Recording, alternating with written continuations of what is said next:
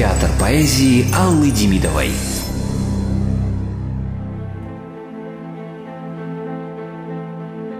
Доколе мир стоит, доколе человеки жить будут на земле, да то ли черь небес, поэзия для душ чистейшим благом будет.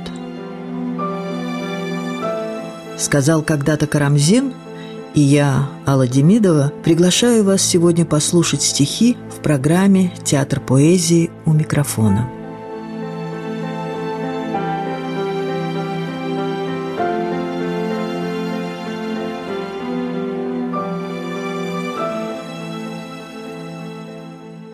А, здравствуйте. Когда мы вспоминаем Серебряный век, мы говорим о новых стихах, о новой музыке, о новой живописи, о новой архитектуре, о новых вибрациях, о новом стремительном движении времени и так далее, и так далее, и так далее. Но в Серебряном веке, то есть в начале XX века, возникли другие люди, новые люди – и особенно другие женщины.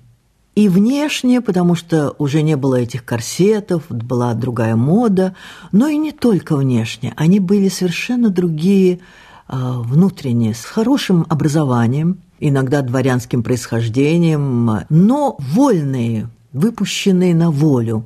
Вот такая была Раневская в «Вишневом саде», например, у Чехова, я думаю. Она порочна. Это видно в каждом ее движении, говорит про нее ее брат. А она дворянка, между прочим.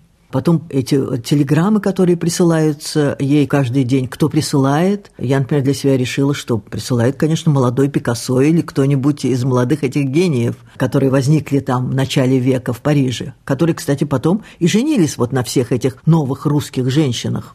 Их Мандельштам очень точно назвал «европеянки нежные». Но чтобы как-то сузить вот мой разговор о них, я хочу вспомнить стихотворение Георгия Иванова, которое написал он в 22 году, но вспоминая именно 13 год. «Январский день, на берегу Невы, несется ветер, разрушением вея. Где Олечка Судейкина, увы, Ахматова, Паллада, Соломея?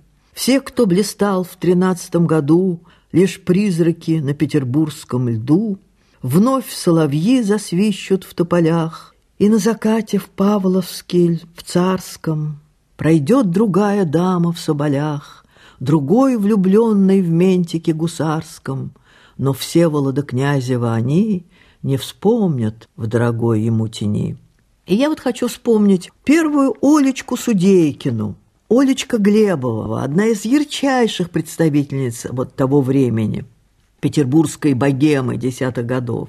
Кстати, с ее именем связаны вот события поэмы «Без героя» Ахматовской. Она одна из главных героинь, она двойник, она подруга поэтов, как про нее пишет Ахматова. Ей посвящали стихи практически все поэты того времени. И Михаил Кузьмин, который редко посвящал женщинам стихи, Иванов и Блок, Блоковская знаменитая в ресторане. Хлебников был влюблен в Олечку, приходил к ней, сидел такой птицей, молчал, а потом говорил какой-то экспромт и уходил. Корней Чуковский о ней написал, вспоминая ее нарядная, обаятельно женственная, всегда окруженная роем поклонников, она была живым воплощением своей отчаянной и пряной эпохи. Действительно пряная эпоха.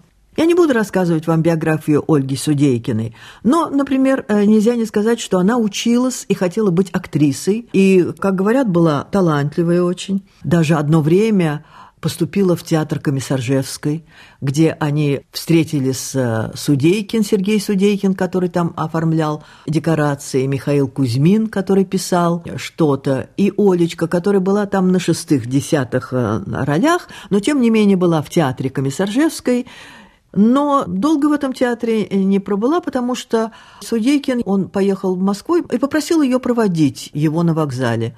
Она пришла на вокзал, они заговорились в купе, поезд двинулся, и так она пропала на три дня, хотя спектакли были объявлены.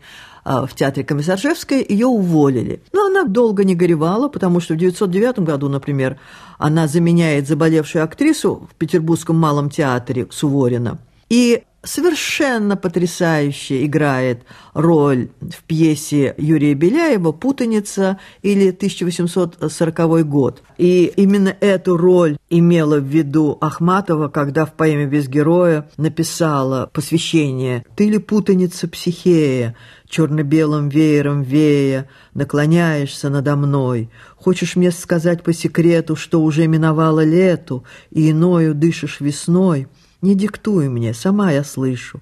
Теплый ливень уперся в крышу, Шепоточек слышу в плюще. Кто-то маленький жить собрался, Зеленел, пушился, старался Завтра в новом блеснуть плаще.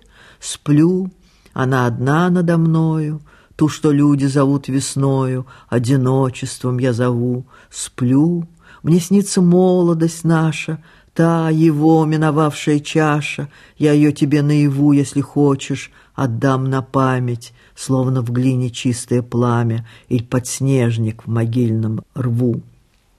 Но в двенадцатом году Судейкина играла тоже в пьесе Беляева, но называлась «Псиша» от Параши Жемчуговой. Тоже, кстати, персонаж в поэме «Без героя» Ахматовой. И вообще Олечка появлялась в таких маленьких иногда ролях. В тринадцатом под Рождество Судейкина играла даже Богородицу в кукольном вертепе Михаила Кузьмина и Сергея Судейкина. И хоть я не хочу вспоминать биографию целиком Ольги Судейкина, но тем не менее родилась она, как и все вот эти европеянки нежные, о которых говорил Мандельштам, в 80-х годах в семье петербургского чиновника. Но там в семье была трагедия. Брат утонул, отец сильно пил. Как правило, у актерских талантов всегда в детстве есть вот такие семейные трагедии. Ольга закончила императорское театральное училище. Она, кстати, была ученицей Варламова. И все отмечали ее мягкость, притягательность, женственность. В 1905 году почти целый сезон она работала в Александринском театре, играла Аню в «Вишневом саде». А потом в 1906 году перешла в театр Комиссаржевской. Ее интересовало вот это вот странное левое направление в искусстве. И вот она поступила в этот театр, когда там работал Мирхольд, он ставил там пьесы, а спектакли оформлял э, Сергей Судейкин и Супунов тоже. Григорьев там тоже работал. Все э, лучшие художники того времени. Ольга играла маленькие там роли, но все равно, вспоминая даже это время, все пишут о ее прекрасной внешности. Пишут о шее Олечкиной, прелестной, длинной, о цвете лица, о ее брюловских плечах, хотя она была тоненькая, огромные серо-зеленые глаза, золотистые волосы, иногда вспоминают как бы пепельные волосы. Очень тоненькая была, для того времени это вообще странно. И немножко странно говорила, была немножко такой жеманной и манерной. Манерность отмечали современники и у юной Ахматовой. Видимо, это дань времени, а может быть молодости – но окончательно сделал Ольгу Глебову пока Сергей Судейкин. Она в него абсолютно влюбилась, хотя у нее была масса поклонников, которые из-за нее стрелялись, убивались, уезжали и так далее, и так далее. Любила она до конца своего мужа Сергея Судейкина. Но он ее действительно сделал. Ну как? Например, когда они шли на какую-нибудь петербургскую премьеру, он на ней, как на манекене, накалывал английскими булавками бесконечные шелка разного цвета. Они появлялись оба в театре, а потом все вспоминали и обсуждали не а, пьесу, не постановку, а в чем была одета Олечка Судейкина. По словам Ахматовой, Судейкин сделал из Олечки предмет культа, настоящее произведение искусства. Однажды под Новый год Ольга пришла в бродячую собаку в э, кабаре актерское в платье э, такого из белого и розового тюля, который был усеян огромными гранатовыми бабочками, а сами бабочки были расшиты мелким жемчугом. Все это, конечно, сделал Сергей Судейкин. Но женой Судейкина она была недолго. Давний поклонник Ольги, такой поэт эм, Федор Сологуб, он перед свадьбой ее предупреждал и даже сочинил стихотворение, как бы с улыбкой, но предостерегая. «Под луною по ночам не внимай его речам и не верь его очам, не давай лапзаньем шейки. Он изменник, он злодей, хоть зовется он Сергей Юрьевич Судейкин». Он изменник и злодей. Ну, например, когда они жили в большой э, квартире Судейкина, это была квартира его отца, оставшаяся ему, там жил вместе с ними и Михаил Кузьмин. Вообще у Михаила Кузьмина никогда не было собственной квартиры, он жил всегда по домам. Вот в это время он жил у Судейкина. И однажды Олечка нашла дневник Судейкина, заглянула в него и увидела, что Судейкин и Михаил Кузьмин были в очень интимных отношениях до свадьбы. Она, конечно, прогнала Михаила Кузьмина из своей квартиры, но, тем не менее, они продолжали дружить, они продолжали работать вместе, появлялись всегда втроем, делали бесконечные спектакли, маленькие и большие и так далее. Но все-таки в 915 году Судейкин окончательно бросил Ольгу. Он женился на такой Вере Шиллинг, дочери очень богатого человека. И когда Судейкин в 16 году уехал в Крым, а в 17 году потом в Париж, он, не разведясь с Олечкой окончательно, вклеил в паспорт вместо фотографии Олечки, официальной своей жены, фотографию Веры. И, соответственно, они уехали в Париж. Впоследствии, кстати, Вера Артуровна Шиллинг стала женой Стравинского. Я вам говорила, что в Олечку влюблялись все поэты того времени. Вот вспомнила о Федоре Сологубе. Он ей посвящал много, он был в нее влюблен. «Оля, Оля, Оля, Оленька, не читай неприличных книг, а лучше ходи совсем голенькая и целуйся каждый миг». Это абсолютно его экспромт. Она вообще была талантливая во всем. Она делала такие знаменитые куклы, потом даже фарфоровые, а вначале просто шила костюмы. И вот эти куклы, и собачка, и ее левретка Фиделька, осталось все это в стихах у Сологуба, например. «Куколки любите, миленькую Олю, у нее живите, смирно не спешите от нее на волю». А почему, в общем, куклам не спешите от своей прекрасной хозяйки, в общем, на волю?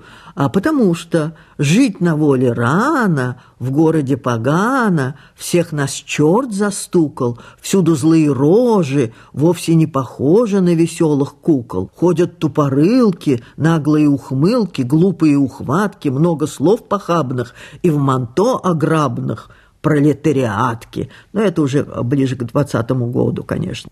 Даже Хаил Кузьмин, который, в общем, я говорила, не посвящал женщинам стихи, он ее отметил и в своей поэме знаменитой «Форель разбивает лед», и в одном стихотворении, когда, в общем, поздравление, но тем не менее.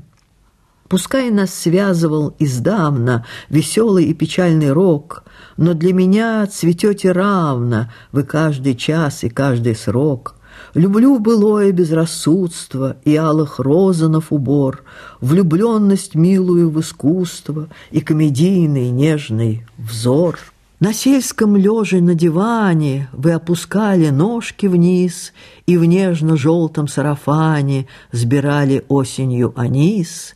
Весенним пленены томлением На рубеже безумных дней Вы пели с пламенным волнением Элизий сладостных теней. Вы коломбинная психея Считаете воздушно дни, И страстный странник я, старея, Влекусь мус на прежние огни, Двух мус беспечная подруга, Храня волшебство легких чар, От старого примете друга, Последней музы скромный дар.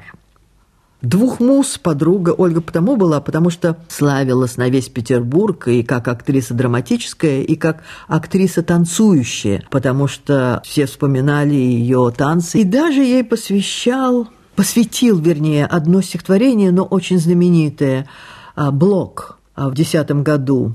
А, он пишет это стихотворение в ресторане «Никогда не забуду, он был или не был этот вечер». Пожаром зари сожжено раздвинуто бледное небо, и на желтом заре фонари, И дальше. Ты взглянула, я встретил смущенный и дерзко, взор надменный отдал поклон. Обратясь к кавалеру намеренно резко, ты сказала «И этот влюблен». И сейчас же в ответ что-то грянули струны, иступленно запели смычки. Но была ты со мной, всем презрением юным, чуть заметным дрожанием руки. Ты рванула с движением испуганной птицы, ты прошла словно сон мой легка, и вздохнули духи, задремали ресницы, зашептали тревожно шелка, но из глуби зеркал ты мне взоры бросала, и, бросая, кричала «Лови!», а Маниса бренчала, цыганка плясала и визжала заре о любви. И вот эту вот черную розу в бокале золотого, как небо Аи, Ахматова тоже, он послал тебе черную розу. В поэме «Без героя» вспоминает это. Они познакомились с Ахматовой в десятых годах и были, в общем, близкими очень подругами. Но особенно они сблизились э, после революции и жили вместе. И, кстати, опять втроем э, с Артуром Лурье. Артур Лурье, композитор, тоже персонаж очень известный Серебряного века, был одно время мужем Ольги Судейкиной, который о ней оставил очень хорошие воспоминания и называл ее «волшебной феей Петербурга». Он в Америке потом жил, где-то в 60-х годах у него воспоминания эти появились. «Дивные золотые косы, как у Мелисанды», Громадные серо-зеленые глаза, искрящиеся, как опалы, фарфоровые плечи и Дианы грудь, подчас не скрытые сильно декольтированным корсажем, чарующая улыбка, летучий легкий смех, летучие легкие движения. Кто она, бабочка, Коломбина или фея кукол, фея кукольного царства, озаренного вспышками бенгальских огней, где все веселье и радость, где всегда праздник?» Но он с ней тоже поступил, в общем, не очень хорошо. Она, правда, его бросила, когда он был ее мужем, она влюбилась в какого-то мальчика очередного, а, но это продолжалось там недолго, неделю, месяц. Потом они опять жили вместе. У Лурье был роман с Ахматовой, с ее ближайшей подругой. И вот в 20-х годах они оказались вместе, они жили в одной и той же квартире. В общем, это были трудные годы. И когда Оля Судейкина переехала в Париж, а там уже был Лурье, он ей не помог. И когда ему сказали, что вот Олечка бедствует, он ответил, не говорите мне об Оле, у меня разрывается сердце. У него разрывается сердце, но тем не менее он женился на очень богатой американке, поэтому мог бы помочь, но не помог. В Париже она увлеклась птицами, и вот эти вот птицы, которые заполнили ее жизнь, как-то ее навестил ее бывший поклонник Игорь Северянин и оставил такое стихотворение в 30-х годах написанное. Вот и его впечатление. Стихотворение так и назвал «Голосистая могилка». В маленькой комнатке она живет, это продолжается который год. Та, что привыкла почти уже к своей могилке в восьмом этаже. В миллионном городе совсем одна – Душа хоть чья-нибудь так нужна. Ну вот завела много певчих птиц, Былых ослепительных небылиц, Серых, желтых и синих всех, Из далеких стран, из чудесных тех, Где людей не бросает судьба в дома, В которых сойти нипочем с ума. И когда началась война и объявили воздушную тревогу, Олечка взяла несколько клеток с птицами, спустилась в бомбоубежище, а когда вышла оттуда, то увидела, что ее дом разбомблен, разрушен, и погибли все ее птицы. После этого, ну не то, что она сошла с ума, но во всяком случае говорили о ее сдвинутой психике, и, в общем, она после этого недолго прожила. И, кстати, когда еще в ранней вот э, дружбе с Ахматовой, она как-то в печальную минуту сказала Анне Андреевне, «Вот увидишь, Аня, когда я умру, от силы 14 человек пойдут за моим гробом». И Ахматова а в 21 году ей посвятила стихотворение Олечки Глебовой-Судейкиной «Пророчишь, горькая, и руки уронила», прилипла прядь волос к бескромному чулу, и улыбаешься. О, ни одну пчелу румяная улыбка соблазнила, И бабочку смутила не одну, Как лунные глаза светлые напряженно, Далеко видящий остановился взор, То мертвому ли сладостный укор, Или живым прощаешь благосклонно Твои изнеможения и позор. Мертвому ли сладостный укор — это, видимо, они вспоминали о Всеволоде Князеве, молодом гусаре, который один тоже из героев поэм «Без героя» Ахматовой, который в 13 году влюбился в Олечку Глебову Судейкину, посвящал ей стихи, такие, например, 1 января 1913 года. «За раскрытую розу мой первый бокал, тайным знаком отмечена роза, рай блаженный тому, кто ее целовал» знаком нежным отмечена роза. Ах, никто не узнает, какое вино льется с розы на алые губы. Лишь влюбленный пион опускался на дно, только он непокорный и грубый. За таинственный знак и улыбчивый рот, поцелуйные руки и плечи, Выпьем первый любовный бокал в Новый год За пионы, за розы, за встречи. Он застрелился из-за нее в этом же году, в тринадцатом году. Но, конечно, она осталась в памяти в ахматовской поэме «Без героя», когда Ахматова пишет о ней «Ты в Россию пришла ниоткуда, о мое белокурое чудо, Коломбина десятых годов. Что глядишь ты так смутно и зорко, Петербургская кукла, актерка, ты один из моих двойников. К прочим титулам надо и этот приписать. О, подруга поэтов, я наследница славы твоей, Золотого века виденья или черное преступление В грозном хаосе давних дней. Мне ответь хоть теперь, неужели Ты когда-то жила в самом деле — и топтала торцы площадей ослепительной ножкой своей. Вот э, кратко я вам рассказала об этой изумительной красавице Серебряного века Олечки Глебовой Судейкиной. Но их, о которых э, Мандельштам говорил, европеянки нежные, их не скажу, что много, но они известны. Это Вячеслава, это Корсавина, это Соломея Андроникова, Вера Стравинская, это Паллада знаменитая, Нимфа и так далее. И о них я вам расскажу в следующий раз. Всего вам доброго. До новых встреч. Известные и неизвестные поэтические шедевры в программе «Театр поэзии» Аллы Демидовой.